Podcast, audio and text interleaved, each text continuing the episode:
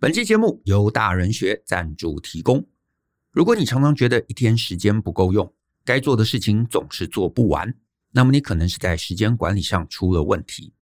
根据我的观察，许多感觉时间不够用的人，其实很少是真的时间不够用，或者是效率不彰，而多半是取舍的问题。坊间啊也有很多在谈时间管理的书籍，但我们时常在看完之后啊，仍然难以实践。原因就在于时间管理从来都不是一个知识课题，而是一个执行课题。换句话说，书籍里头啊，并没有什么你想象不到或者无法理解的概念，但我们多半无法将这些概念具体化，因为懂是一回事，能否执行到位又是另外一回事。也因此，我们大人学特别开设了这堂电脑玩物 Ether 的时间管理哲学。Ether 老师啊，除了每天担任出版社副总编的工作以外，还抽出时间读书，研究各种效率工具，每天产出文章，写自己的书。设计课程还能上课，光是这份效率啊，就已经打趴九十 percent 的人。更可怕的地方在于呢，他的这份效率啊，不是牺牲人生，他一样陪小孩长大，一样常常旅行，一样看小说电视，而且一样打电动。换句话说，只要你能理解，并照着他这十年整合出来的方法过活，你很可能也能变成像他一样成功。这堂课其实不是要讲什么重要不重要、紧急不紧急这种老生常谈。反而更像是伊瑟这么多年做生活优化之后的人生哲学，所以我非常非常建议大家来参加这堂课，从整体人生的规划来展开，谈到计划，谈到待办，谈到行事力等等的议题，让你不是只得到一个概念，而是获得真正有效的方法，让你把知识落实，人生就会变得大不相同。或许等十年之后，你再回头来看这堂课啊，可能会是所有转变中。最关键的那个起点，欢迎点击节目下方的资讯栏来观看这堂课更多的介绍。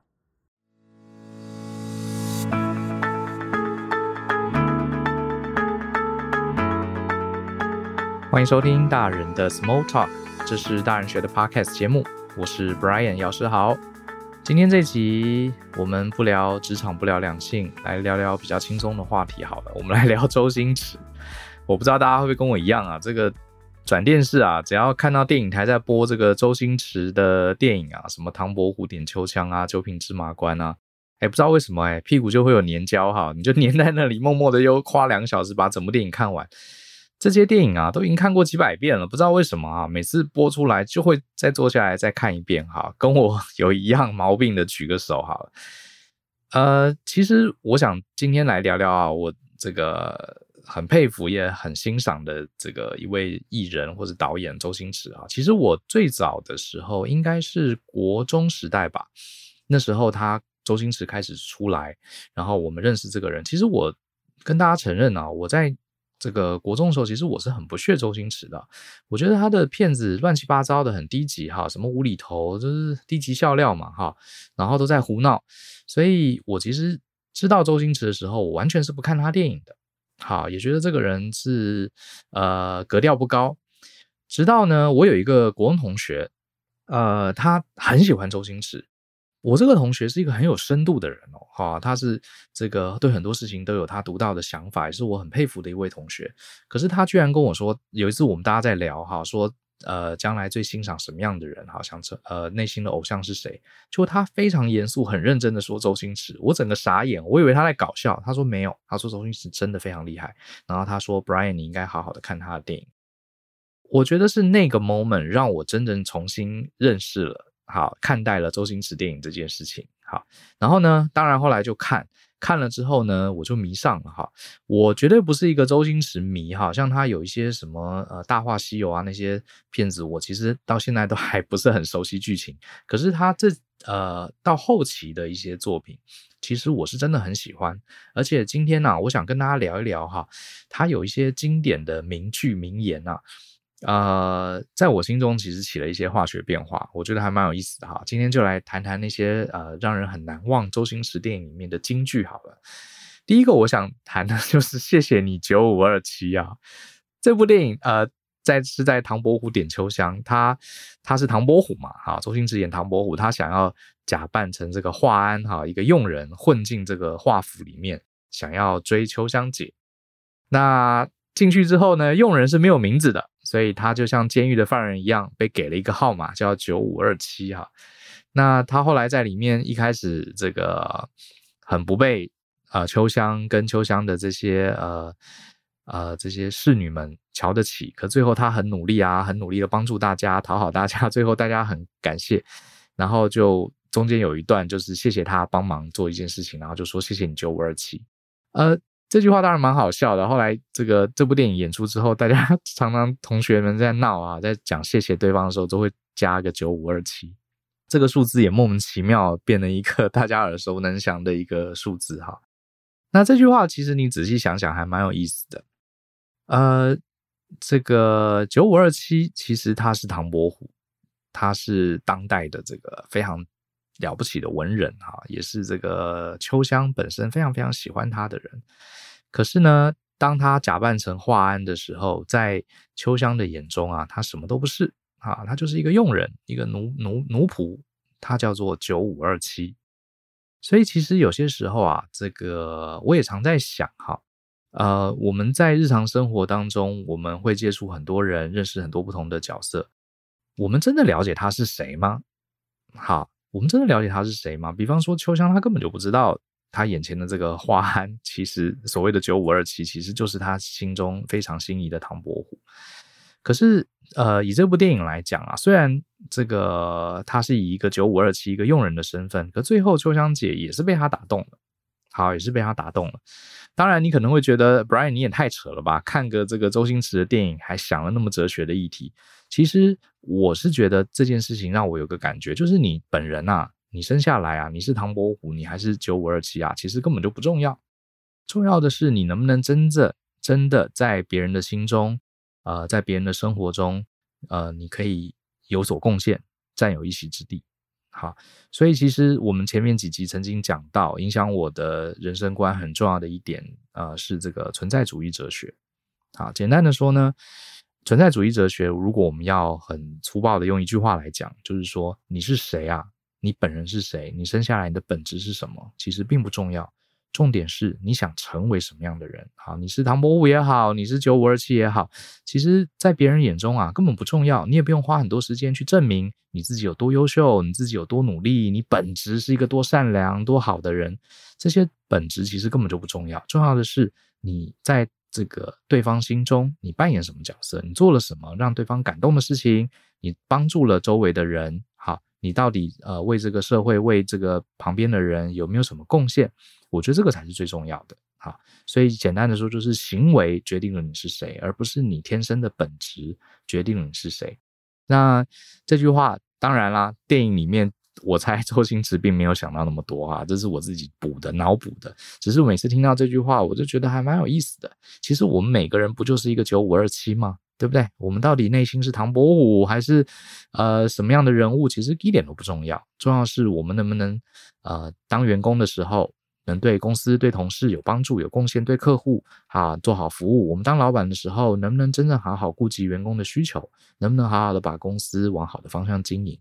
当你这些都做到了，你在别人心中有价值了，你自然而然就会成为一个高价值的人。至于你的内心、你的本质，我觉得那些其实反而是后天塑造出来的。好，这是我听到“谢谢你九五二七”这句话，这个脑补出来的一些感想啊。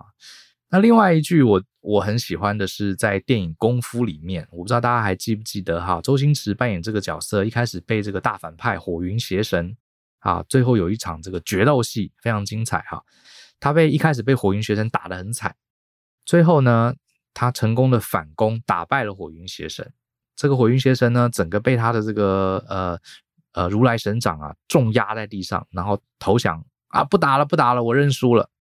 最后呢，这个火云邪神站起来问周星驰说：“你这是什么功夫？”然后周星驰说：“如来神掌。”然后这个火云邪神就很震撼。然后周星驰居然讲了一句话：他在打败这个大魔王之后，居然讲了一句话。他说什么呢？他说：“想学吗？我教你。”哎，我觉得这句话超屌。你今天用了你毕生之力，啊，用了你毕生的绝学，终于成功了，征服。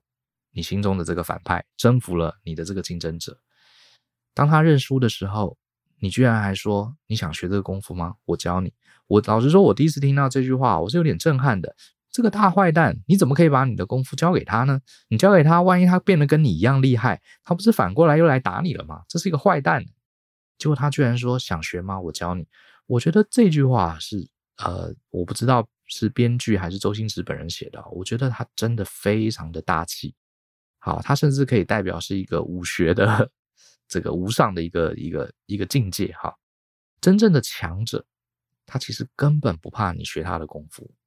好，而且真正的强者啊，他心中对于他的功夫，其实呢，能不能为他带来利益，能不能为他带来好处，能不能用他的功夫去赚了很多钱，或是让他的这个竞争者，让他的心中的反派惧怕，其实不重要的。他喜欢的是功夫的本身。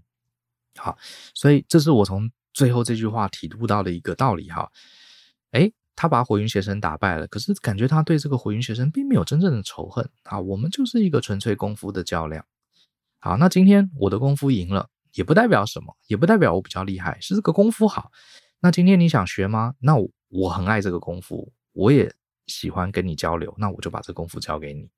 你不觉得这种境界真的是太厉害了吗？啊，太厉害了。所以其实我自己远远还达不到这个境界哈。呃，我们在讲师圈里面，在这个内容创作的这个领域里面啊，你常常听到我们有一些同业在脸书上哈说，哎呀，他又被谁致敬了哈，被一些人抄了。老实说呢，我自己我跟舅啊，我们在呃这些年来啊，真的几乎啊，呃不夸张的讲哈，每每一两个月吧，大概就有我们的学生、我们的朋友、我们的同业啊，跑来跟我们告状，说谁谁谁啊又抄了我们的东西。我们其实一开始是非常生气的哈，就觉得说，哎，你自己为什么不好好开发我们精心努力开发出来的课程、开发的图表，你就这样直接拿去抄了？好，可是经过这么多年来，我有一个发现哈，这些会去直接照抄的人哈，其实我认为他们不是致敬哈，基本上就是照抄，直接照抄，一看就是连有的时候连错字啊，那个图标都都没有改的，好，颜色都换都不换一下就直接拿去用，甚至拿来赚钱哈。嗯，其实这样的人，你久了之后啊，你虽然还是会不高兴，可是你就会觉得，其实他抄了你的东西啊，其实是自毁武功。为什么？因为我到这么多年来啊，这种直接照抄的人，呃，我们就拿讲师圈跟做课程的单位来说，好，这些曾经抄过我们哈的人，没有一个后来还存在，甚至没有一个人红的。因为他当他决定用这种很简单的方式抄你的东西的时候，他已经注定了，他已经注定不会成为这个武林高手。甚至曾经还有呃抄过我的东西的人，还跑来找我，好，跑来找他，可能不知道，他可能不知道这个我已经发现他有抄袭我的东西，还跑来找我聊，还问我课程的设计。那这时候就遇到很尴尬啦，对不对？他是来捣蛋的，来抄袭你东西的人，他还来跟你请教。你到底该不该教他呢？诶，想学吗？我教你哈，就是周星驰给我的这个启发。其实后来做课程，呃，教学教久了，你慢慢的，你慢，当然我绝对不会说欢迎大家来抄哈，因为我们现在公司里面对于这些制裁权啊，我们也请了律师啊，什么设定了很多很多的防护机制啊，甚至我们还，呃，律师也会建议我们写存证信函呐，啊，这个做这些法律的流程。现在我们公司也。有规模了嘛？这些法律的保护其实都有做好，我认为这也是必要的。可是，在我的心态上啊，目前比较能平静对待了。也就是说呢，啊、上课设计各种课程，啊，这个设计各种内容，其实对我来说，它就是功夫，它就是一套功夫。其实你想学，我是很乐意分享的，啊，我很乐意分享的。就算你曾经拿这些东西来抄，我也希望你好好的抄，好，我可以把这些东西的本质告诉你。你不要去抄一张图哈，用相机拍个照，然后呢，你跟同学讲的时候就讲的乱七八糟，又不是真的解释的很就是正确。我反而觉得你就来问我，你想知道我们的诀窍，你就直接来找我问我，我很乐意跟你讲的。就像我们在 Podcast 里面，我们对于人生、对于呃经营这个知识型产业的很多观察，我跟 Joe 也从来没有藏私的，更不可能会故意跟你讲一个错的东西，因为呃时间久了，真的你就会发现。这些东西讨论功夫的本身，其实会比担不担心别人来抄我们，其实更好玩太多了，啊，更有趣太多了。所以我慢慢也能理解这句台词：想学吗？我教你。我根本就不怕啊！一个喜欢功夫的人，根本不怕别人学了他的功夫之后打败自己，反而是会很高兴哦。原来还有更厉害的功夫，原来这么多人都学会了这个功夫，大家都变得更强，我们更可以有有意思的东西来切磋。如果这个神秘的功夫全世界只有我一个人会啊，然后我就称霸天下，没有人能跟我切磋，那这有什么意思？好，我慢慢会其实会有这种感觉，所以我能理解他这句台词，真的是一个很有意思的境界。当然，我可能呃还没有完全达到，我希望有一天我也可以达到这个境界。好，我们热爱的是这份功夫的本身，而不是这个功夫背后带来的利益跟胜负。好，就像我有一个好朋友，他是国内很知名的瑜伽教练，他就跟我讲，他说瑜伽老师啊，在他的观察哈有两种，一种瑜伽老师啊是纯粹就是很热爱瑜伽。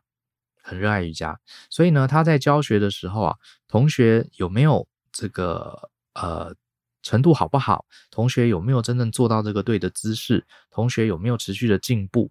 这这第一类型的瑜伽老师啊，他其实是呃不那么在意的，因为他觉得瑜伽本身是一个非常非常好的东西，对自己的身心灵的平衡非常有帮助。所以只要学生愿意来，你愿意今天花一个小时跟着我体验这个瑜伽的美好。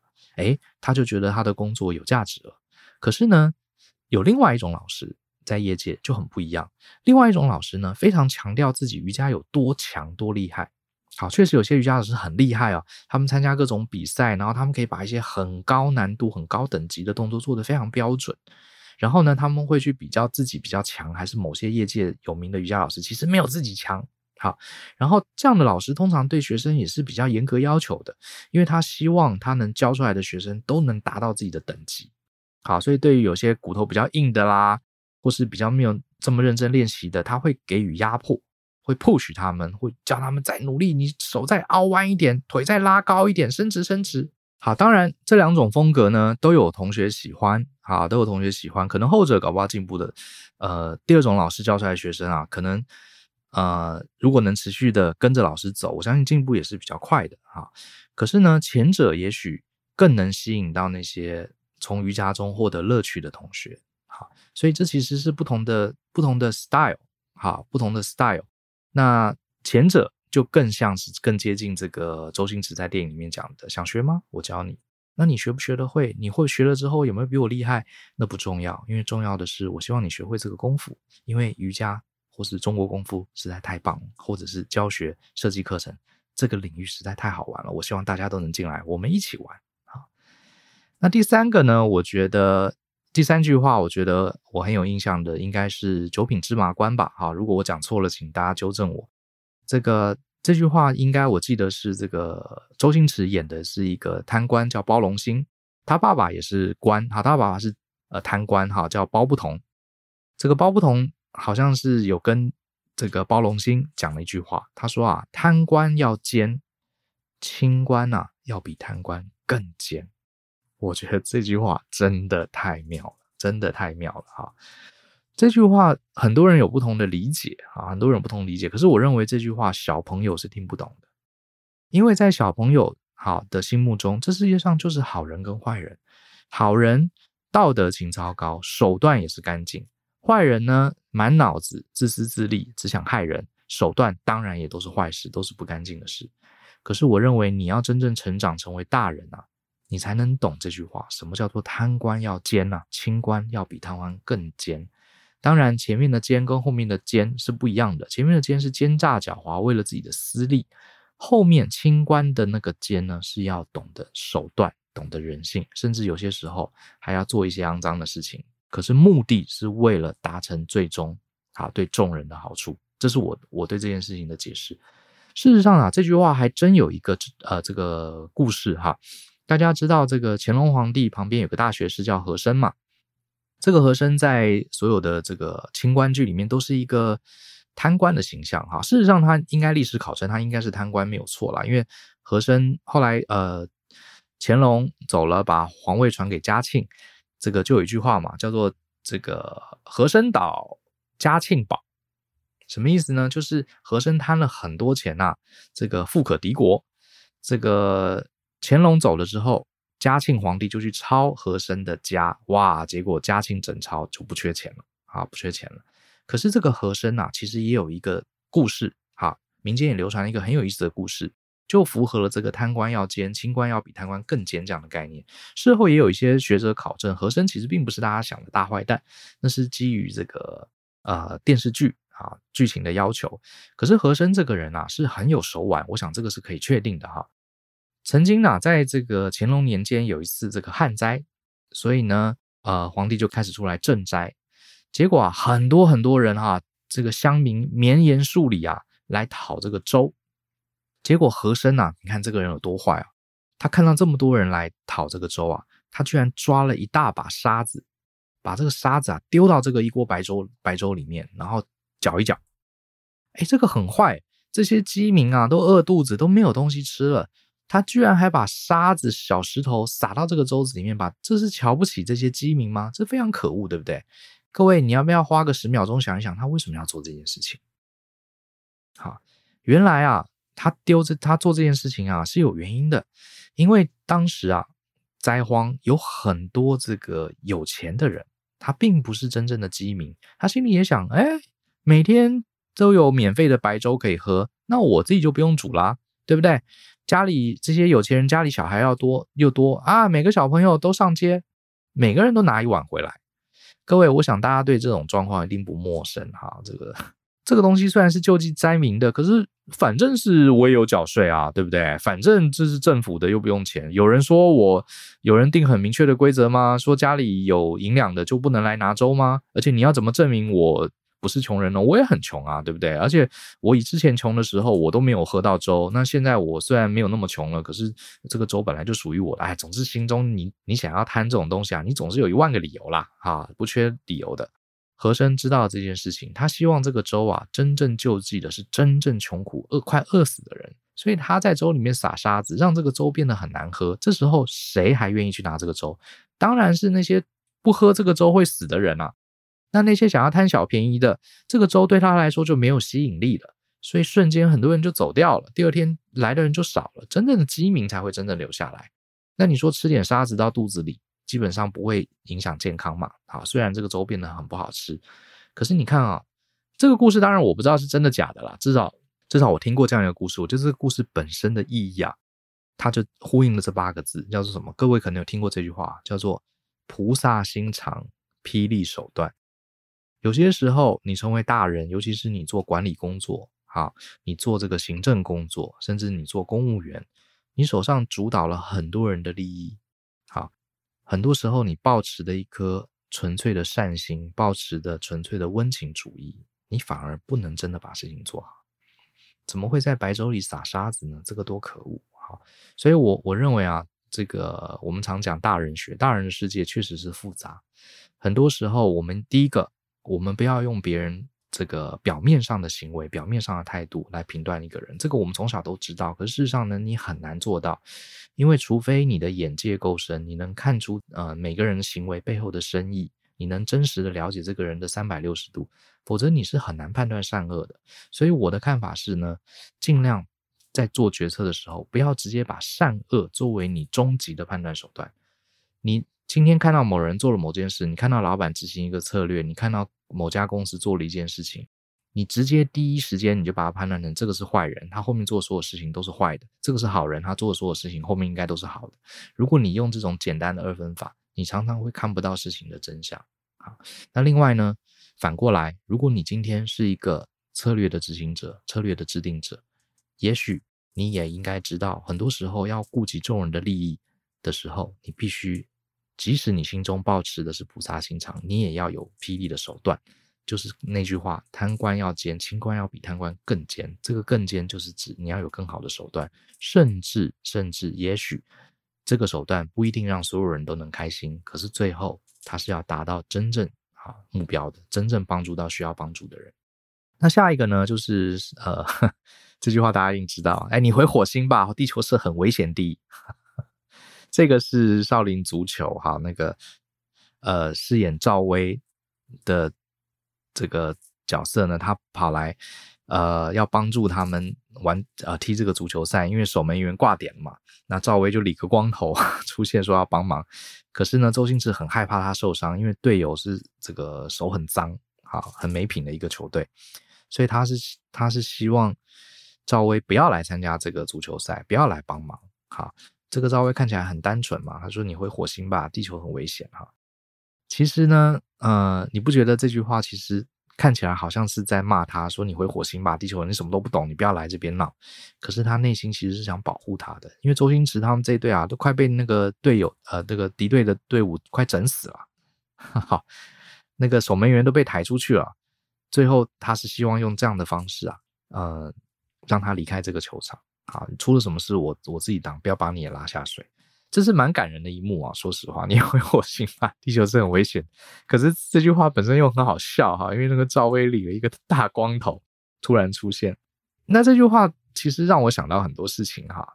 第一个就是游戏规则。我有些时候哎，真的很想跟一些人说，哎，你要不要回火星吧？地球是很危险的。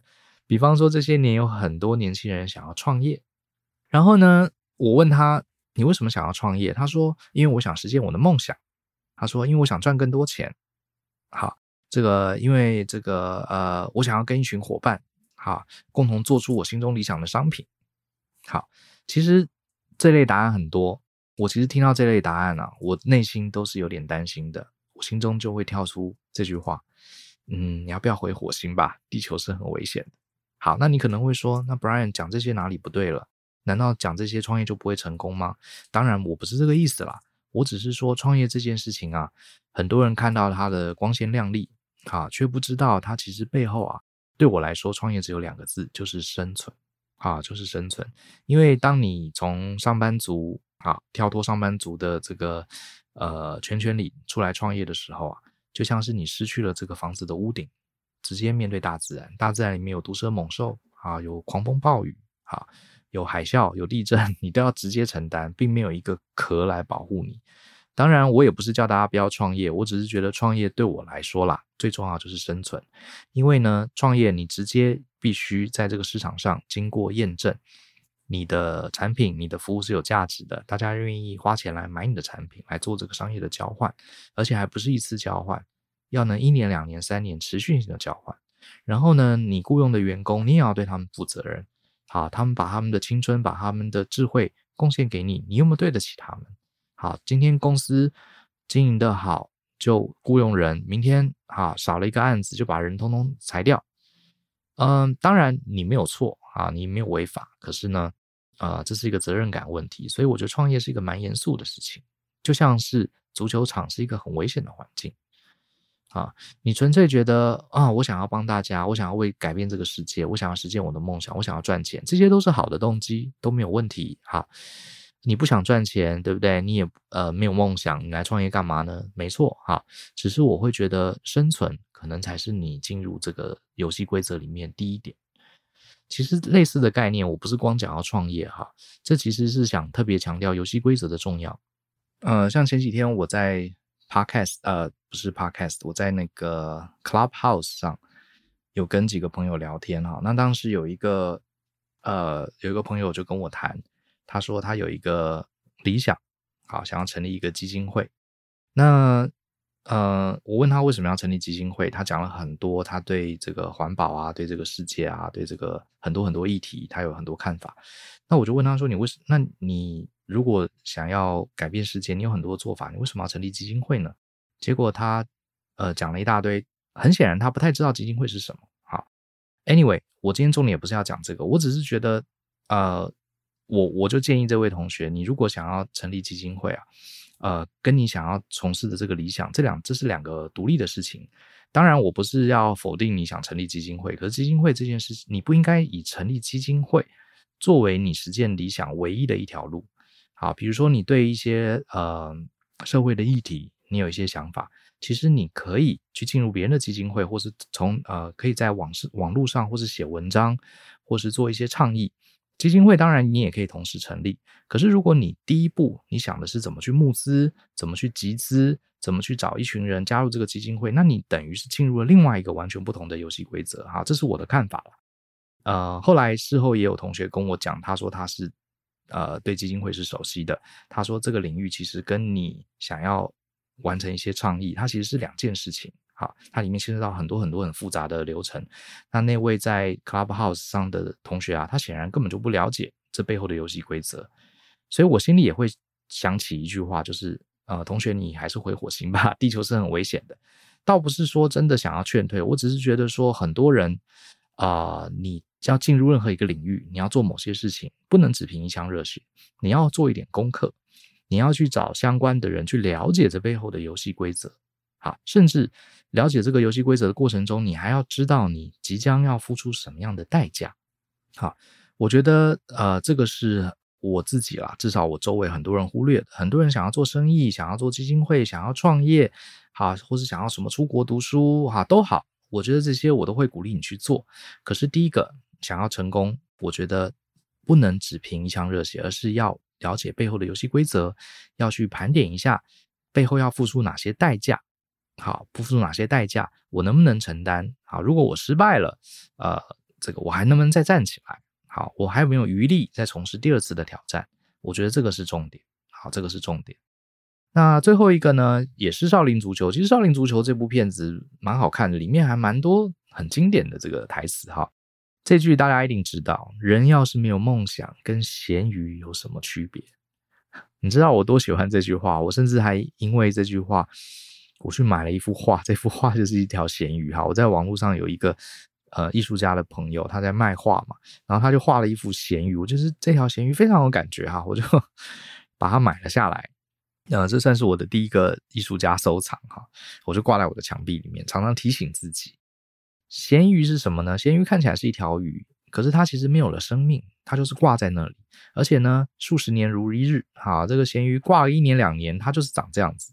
啊，就是长这样子，看起来是一条完整的鱼，可是却没有真正的活着，啊，却没有真正的活着。嗯，这些年很多的伙伴问我很多问题，比方说他想要出国工作、出国读书，想要换工作，想要重新改变跑道，巴拉巴拉。呃，这个很多很多的问题都是要经过一些挑战的。可是这里面啊，我认为有八成的人。好，来问我，然后我跟他们聊了一些方向之后呢，最后就像马云讲的哈，晚上想想千条路，早上起来走原路。他们其实没有真正的去做出改变，当然没有做出真正改变，一定有他的考量嘛。只是呢，我自己觉得，大部分人不敢做出改变，其实原因很简单，就是怕犯错，怕我做了这个改变之后啊，第一，这个结果没有我想象中那么好；第二个，付出的代价比我想象要高。好。当然，我们前面讲了，你一定要去衡量你的代价，好，这是没有错的。可是呢，如果你太过专注在做每一件事情都要是赚，好，人生其实很像在投资股票。我们啊、投资股票，我们会手上有一笔储蓄，我们会把这个储蓄啊分配在几个我们喜欢的股票跟基金上面做最好的分配。如果你的资产配置很好，过了三十年，你就有一笔很好的退休金可以使用。好，这笔钱是会增值的。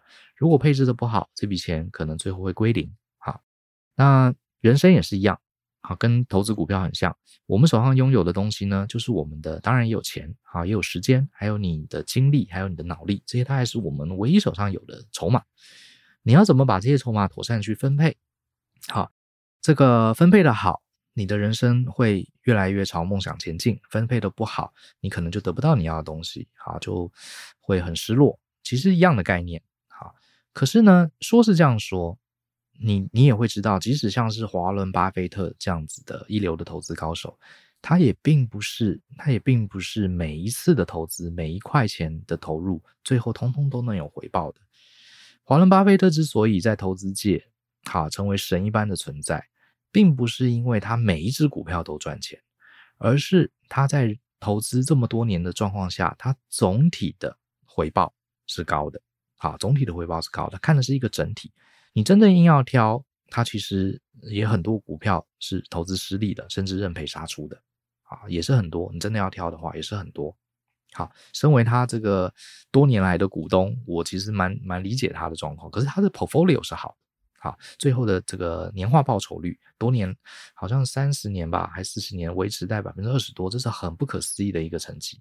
好，可是我们看的是整体，我觉得人生也是这样，要看整体。好，有些伙伴呢，他希望他投入的，他投入他的时间、精力、智力，他希望他每一块钱都要有回报，我不能有任何一只股票是输的。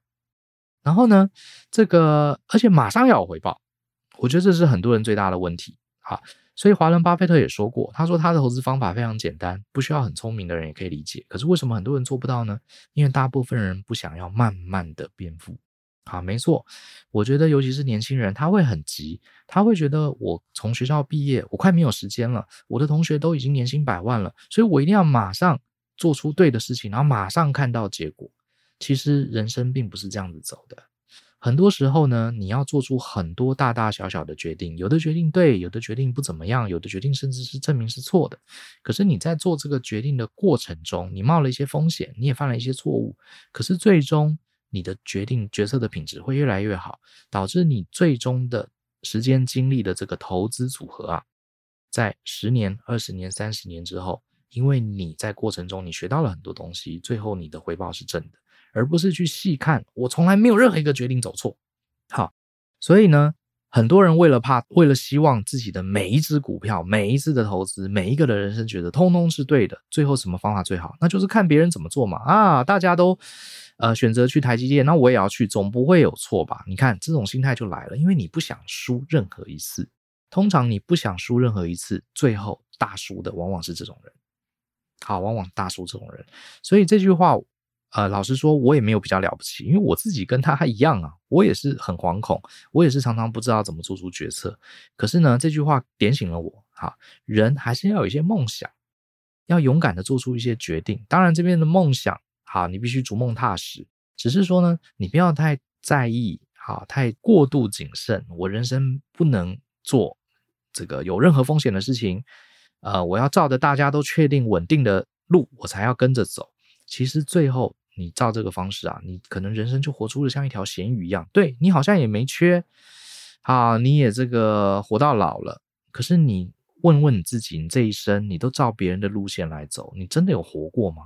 还是你只是看起来活过，可是其实跟挂在墙壁上的咸鱼是没两样，你没有真正活过，你只是有一条有一条鱼的样子。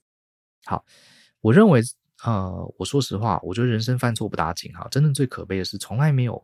自己选对过，也没有自己选错过，然后就这样莫名其妙过了一生。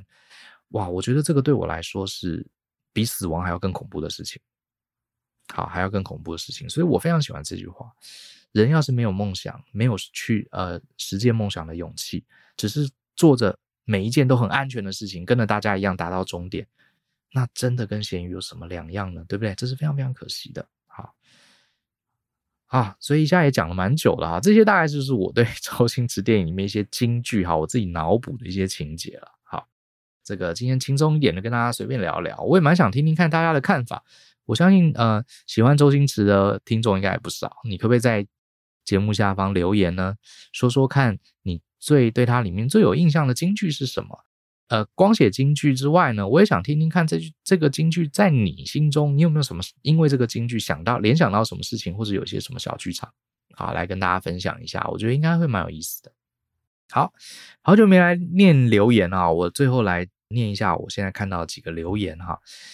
这一位是呃 Liner 郭，他说成长的过程有你们两位的建议跟分享，觉得相当感谢。好，也谢谢你特别留言鼓励我们，还给我们五颗星。这位是秀啊，他叫秀徐，每次听到都觉得好想到贵公司上班，因为呃有这么愿意倾听、开放沟通的老板，在台湾真的很很少啊。好，我觉得倾听员工这个超级重要的，就算你不是真正为员工好，你只是纯粹为你自己公司好，你也要多倾听员工，因为。员工是真正帮你，而是支撑你公司的人。如果他们呃在工作上，在自己的心灵上，好，在自己个人甚至个人的生活上遇到了难题，他们就是公司的支柱啊！你的柱子出问题了，你你身为建筑师，你不赶快把它修好吗？你不修好，整个房子就倒了。所以我倒觉得我没有那么伟大，我纯粹是站在经营公司的角度，你一定要好好的倾听员工的声音，确保他们在这个地方是开心的。我觉得你的公司才能长久经营嘛。好，不过呃，我们在一零四上，你可以搜寻大人学或是世博管理顾问，我们确实有很多职缺都开着。好，有兴趣欢迎大家来这个投履历。好，好，谢谢秀。这位是小美，小美在这儿，她说呢，优质内容，观点丰富，内容广纳，人生不同领域的分享跟思考脉络，对，连周星驰京剧都有哈，并并且把专业知识系统跟思维带到生活跟职场应用，节目与时俱进，不断有呃新收获。感谢认真用心提供让人成长内容，谢谢小美，你的鼓励让我很窝心。然后这位是 Cindy 零一二零二，很喜欢你的节目哦，也是五颗星，从网站啊开始就追你们了哦，那真的是忠实听众哈。听了你们很多的系列，虽然小孩才大班，想说要怎么样有系统的把学校没教的事情慢慢教给他，才可以开一集说说吗？呃，我其实过去有，我记得有一集哈，哎，麻烦制作人把过去那一集的节目放在那个说明栏好了。这集我在谈我怎么跟我小外甥聊这个金钱的事情，我其实是一路跟他沟通。我倒觉得小朋友哈，我的看法是这样，其实就是跟他用很平行的方式去聊天，跟他一起思考这个问题，倒不一定要给答案。我觉得有些时候我们好像想好说，哎，我们是大人啊，我们要准备好，想好。要怎么教小朋友？要准备一套 教材，准准备一套说法，然后找一个好的时机叫小朋友来，然后慢慢的把我们知道的东西灌输给他。其实我觉得真正的教育其实呃未必要这样，这当然也是一种正式的教育了。可像我的话，我很喜欢找小朋友聊天，其实我也没有准备好说我今天要教育他什么啊，也没有，我就是跟他聊天。比如说，哎，你最近在干嘛？你最近在看什么？然后我会把问题导向一些他的决定。比方说，像我记得那一集，我谈到我的小外甥，他跟我 complain 说他妈妈不给他买 Switch。这时候我其实没有要教他什么，好像有些呃大人就很急着要帮妈妈讲话啦，或者很急着要鼓励他，要教导他。我不会耶，我就会问他说：“你为什么想买 Switch？还有你觉得你妈妈为什么不给你买 Switch 呢？那如果你想要买，你觉得什么样的状况下妈妈会很愿意给你买 Switch 呢？”我就是一直问他问题。好，当然如果他。年纪太小太小，就一两岁，他根本听不懂你在问什么。可是如果通常五六岁，他其实应该可以听得懂你的问题的。其实你就是透过这些问题激发他去思考。我觉得不要小看小朋友，其实很多小朋友你他只是需要一个引导。其实很多人内心啊都有一个答案的，而且这个答案往往是很好的答案。好，你要相信你自己的小孩，对不对？你教出来的小孩怎么可能？会讲出什么离经叛道的事情呢？不会的，他一定也是受到你的影响。可是我觉得真正好的小对小朋友教育是，呃，不是准备好一套东西教给他，而是陪着他聊天，问他怎么想，好让他自己讲出答案。然后你甚至也不用对这个答案给予鼓励或是给予责罚，就是鼓励他去思考。因为人其实就是这样，你透过问题会引发思考，透过思考他会越想越全面。如果他的答案是不好的，可是他的思考能力变强，他很快也会知道，哦，我的思考能力越来越好，那我以前的答案可能是不对的，我要再修正。所以我觉得，呃，我自己心中啦，其实对小孩对大人都一样，真正的教育不是给他一个很棒的知识，不是给他一个很标准的答案，而是提升他整体的思考能力，帮助他看懂局，选策略，积筹码。那等到他面临这个复杂的社会，他的思考能力被你的这些问题提升了之后呢，自然，他面对各式各样的问题，他的思维会更深刻，他更能想出一个适合平衡的答案。好，这是我的看法。所以，简单的建议就是多跟他聊聊天，多问他问题，然后听他怎么讲，然后不要做太多的价值判断。好，让他尽量去思考这些问题。好，那再来一位是艾令卢。好，他说：“谢谢你们，谢谢布莱恩带我突破思考框架，你的思考价值等同钻石。”而且还有一个钻石的 logo 啊，太好了，谢谢啊，你好会称赞人哦，让我很开心，谢谢阿令。那这位是 Kelly J 二零一六，值得推荐的节目，让我有不同的新观点去思考，也是给我们五颗星，好，非常谢谢。好，那我们录 Podcast 其实这个真正最开心的时候，就是获得大家一些回馈嘛。好，这个其实是所有的创作者，我想都一样。你今天在台上唱歌，你说：“哎呀，张惠妹唱歌唱得那么好了，不用给她拍手了。”不会了，我跟你讲，你给她拍一万次手，阿妹还是会很高兴，再愿意安可献唱一曲。我们创作人就是这样子。好，所以也谢谢大家给我们这些养分。好，希望大家喜欢这集的节目。那记得哦，如果你对周星驰有什么京剧，你有什么感想，也欢迎留言。那我们就下次见喽！相信思考，勇于改变。我们下次在 Podcast 中相见，拜拜。